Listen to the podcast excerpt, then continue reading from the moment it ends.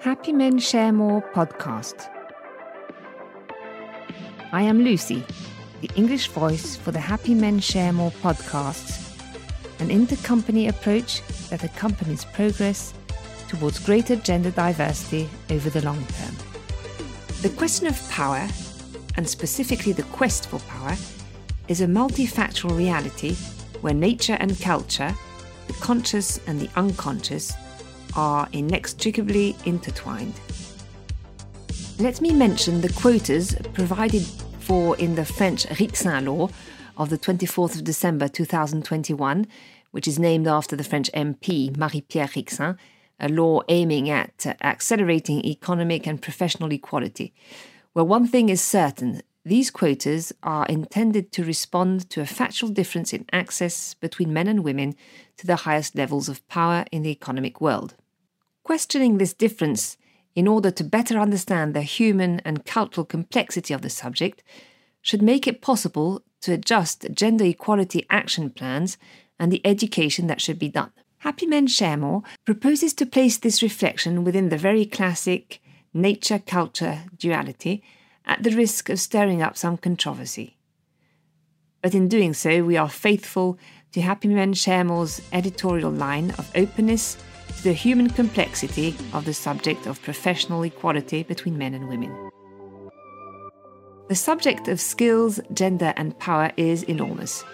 I therefore do not pretend to go into all the details today, far from it, but simply to provide you with two insights that I think are particularly interesting. Firstly, I will deal with the stereotypes of skills and leadership which I believe allow us to understand certain differences in access to power between men and women. Secondly, I will look at the nature of men and women to ask whether there are gendered realities that impact on men's and women's desire for power. I will obviously only talk about averages here, as each man and woman is a unique individual. Part 1 Stereotypes of Leadership Skills. As we know, the rate of access to power for women is much lower today than for men. For the record, women in France account for 58% of students in higher education, 49% of the working population, 38% of executives, and 18% of senior managers. Three women currently head a CAC 40 group. The staircase of the evaporation of women is very steep. In 2012, a study carried out by the IMS among a thousand managers of large groups made it possible to dispatch skills according to whether they were rather attributed to men or rather attributed to women. This study, which is consistent with numerous social psychology studies on personalities, shows a fairly binary classification of skills. In fact, to men are more spontaneously attributed the skills classically associated with leadership, logical intelligence, ability to synthesize, sense of action, strategy, combativeness, leadership, authority, charisma, negotiation, stress management, self confidence, communication. In this list, we all know that women can be equally endowed with these skills. And yet, the same study shows that it is skills such as intuitive intelligence, creativity, organizational skills, rigor, attention to detail, teamwork, versatility, listening skills, empathy, diplomacy, and sensitivity that are spontaneously attributed to women. Here, too, we know very well that men can be equally endowed with these skills. On the other hand, when we ask for the list of skills of the ideal manager, both men and women compose a bouquet of skills that is perfectly balanced between those described as more masculine and those described as more feminine. What does this mean? We need to understand that although rationally we are convinced that the ideal manager brings together rather masculine and rather feminine competencies, we often mobilize stereotypes that make us spontaneously associate power competencies with competencies that are considered rather masculine. This biases our selection criteria in appointment processes for positions of power. Furthermore, these stereotypes of power perpetuate a rather traditional, hierarchical, and individual management style in our corporate culture, which has little to do with the portrait of the ideal manager. This mode of management is declusive as opposed to inclusive, because it favours only one profile of leader, and this profile corresponds rather to skills attributed to men. However, empathy, communication, listening, or talent development, which are skills that are more likely to be attributed to women, are clearly part of the ideal manager's portfolio. There is, therefore, a strong need to move away from the stereotypical image of the manager and to open up to more diverse, more open, and therefore less declining selection criteria, which will make it possible to identify a much greater number of high potential women. This is the question asked by Céline Alix in her hard hitting book, Merci mais non merci, Thank You but No Thank You, devoted to the resignations of high potential women. Can we not consider, in a quest for greater professional efficiency, another way of exercising power, one that is collective and collaborative, seeking to include and reveal those who are subject to it? Part 2 Behind the Stereotypes, a Biological Reality. We will now take a completely different approach and ask ourselves whether there is any biological or anthropological data that could explain why there is a statistically different appetite for power, a desire for power, on the part of men and women. Let's start with the famous testosterone. Testosterone is scientifically correlated with self confidence and risk taking. It interferes with the orbitofrontal cortex, the part of our brain that is used for self criticism. When its activity is disrupted, more or less, the consequences are immediate. When women are given testosterone, their self confidence increases, as does their zest for life or their muscle tone, there is also a scientifically established link between this testosterone and dominance and aggression.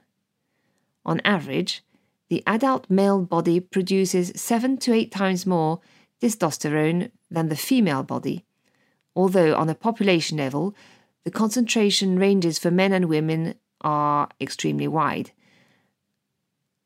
And on either side of the spectrum, you can find men and women with low and high levels of testosterone, respectively. Furthermore, testosterone levels vary greatly with age.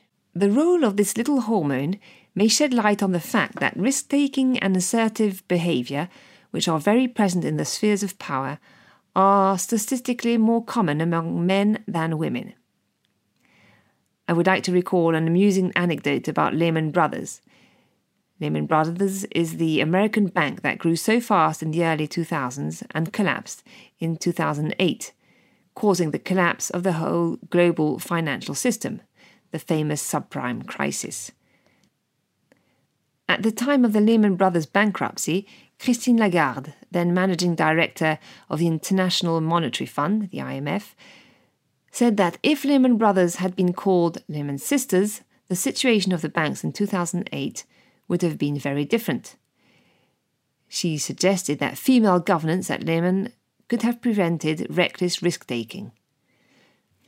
Subsequently, a study conducted in 2018 by Professor Michel Ferrary, Professor of Management at the University of Geneva and Associate Professor at SKEMA Business School, on 35 major European banks, confirmed this link between gender diversity and risk taking.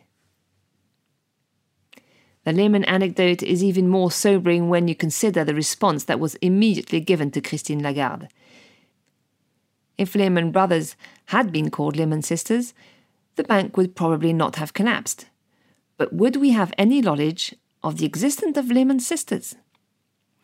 This suggests that less risk taking would have left Lehman in the anonymity of an average bank. One caricature responds to another. But this allows us to ask another question What motivates us, men and women, to exercise power? Is there a different mo- motivational reality between men and women for power? Is there a different anthropological desire of men and women for power?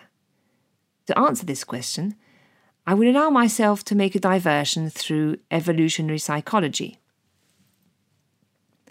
Evolutionary psychology is a research framework which, 130 years after Darwin, proposes to use evolutionary theory to understand human behavior better.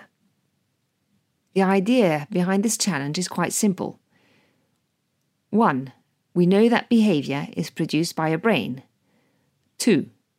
The brain is biological matter. 3. Biological matter is subject to the laws of evolution and to natural selection in particular. In biology, natural selection is one of the driving mechanisms of species evolution that explains the differential reproductive success between individuals of the same species and the differential success of genes present in a population. Evolutionary psychology tells us that men, and this is anthropological, would have a stronger interest than women in manifesting high cultural and social status and therefore in gaining power because this is a condition that maximizes the reproduction of their genes. To put it more concretely, to ensure the reproduction of their genes, males need to be selected by females and thus to emerge among their fellows. In the human race, power and its attributes of social status is a means of making the difference. By way of illustration and confirmation, an American study carried out on dating sites in 2018 showed that for 90% of women, the first criterion for selecting a sexual partner of the opposite sex was his or her cultural and social status, with other criteria then obviously supplementing this initial selection. This reasoning suggests that power is anthropologically more essential to men than to women, as it maximizes men's reproductive success and plays on a small or even rather negative role in women's. If we think about it, we all have in mind male leaders, especially politicians, whose lives are marked by a great number of female successes, while we know almost nothing about the male successes of women in power. Think, for example, of Margaret Thatcher, Angela Merkel, or Christine Lagarde, already mentioned. In the light of all this, I propose to end by imagining three futuristic scenarios on the possible evolution of the power of men and women tomorrow. The first scenario is an effective approximation of the number of men and women in power in the wake of the Rixain quotas already mentioned, in the more or less long term. If this is the case, we would reach the end of the history of power differences between men and women in society. The second scenario is that men, still retaining the anthropological need to merge in the midst of men in order to be better chosen by women, turn away from a world that has become too egalitarian and seek other forms of expression of a difference between men, since this is where, between men, the heart of the competition for cultural and social status lies. These men will then move on to more risky or more remunerative or more statutory activities. For example, the case today with startups 95% of whose creators are men but also professions that are finding or regaining strong social prestige because their meaning is obvious, such as those of teachers, artists, doctors, lawyers, or writers. We can also see today that men are extremely present, almost exclusively so, in extreme sports. The third scenario is more provocative. It is not the end of the history of power, like the first, nor the continuation of history but on different bases, like the second, but the return of the beginning of history. The beginning of history is the history of the Greeks. What was it like in ancient Greece? Men, at least those from a certain background, did not work. The work was done by women and slaves. Meanwhile, the men fought, philosophized, or talked politics. In a few years' time, it is quite possible that women would take over most of the economic power. It is quite plausible.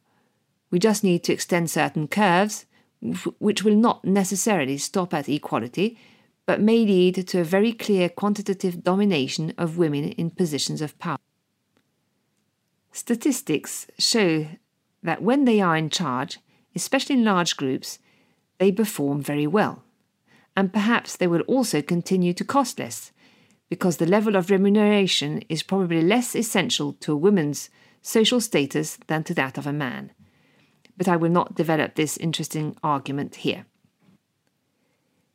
It is then possible that men, realizing that their economic needs are globally assured by their wives, lose interest in work and opt, like their ancient Greek elders, to go philosophizing at the local bar with friends instead.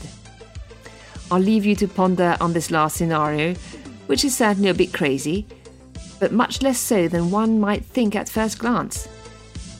It would, in any case, provide a paradoxical conclusion to the extraordinary movement of women's economic emancipation. Through the questions it raises and the answers it provides, gender diversity develops the intelligence of each individual, man or woman, the meaning of work for all, and the performance of the company. Happy Men Share More helps companies to achieve this gentle revolution. Discover our methods on our website happymensharemore.com.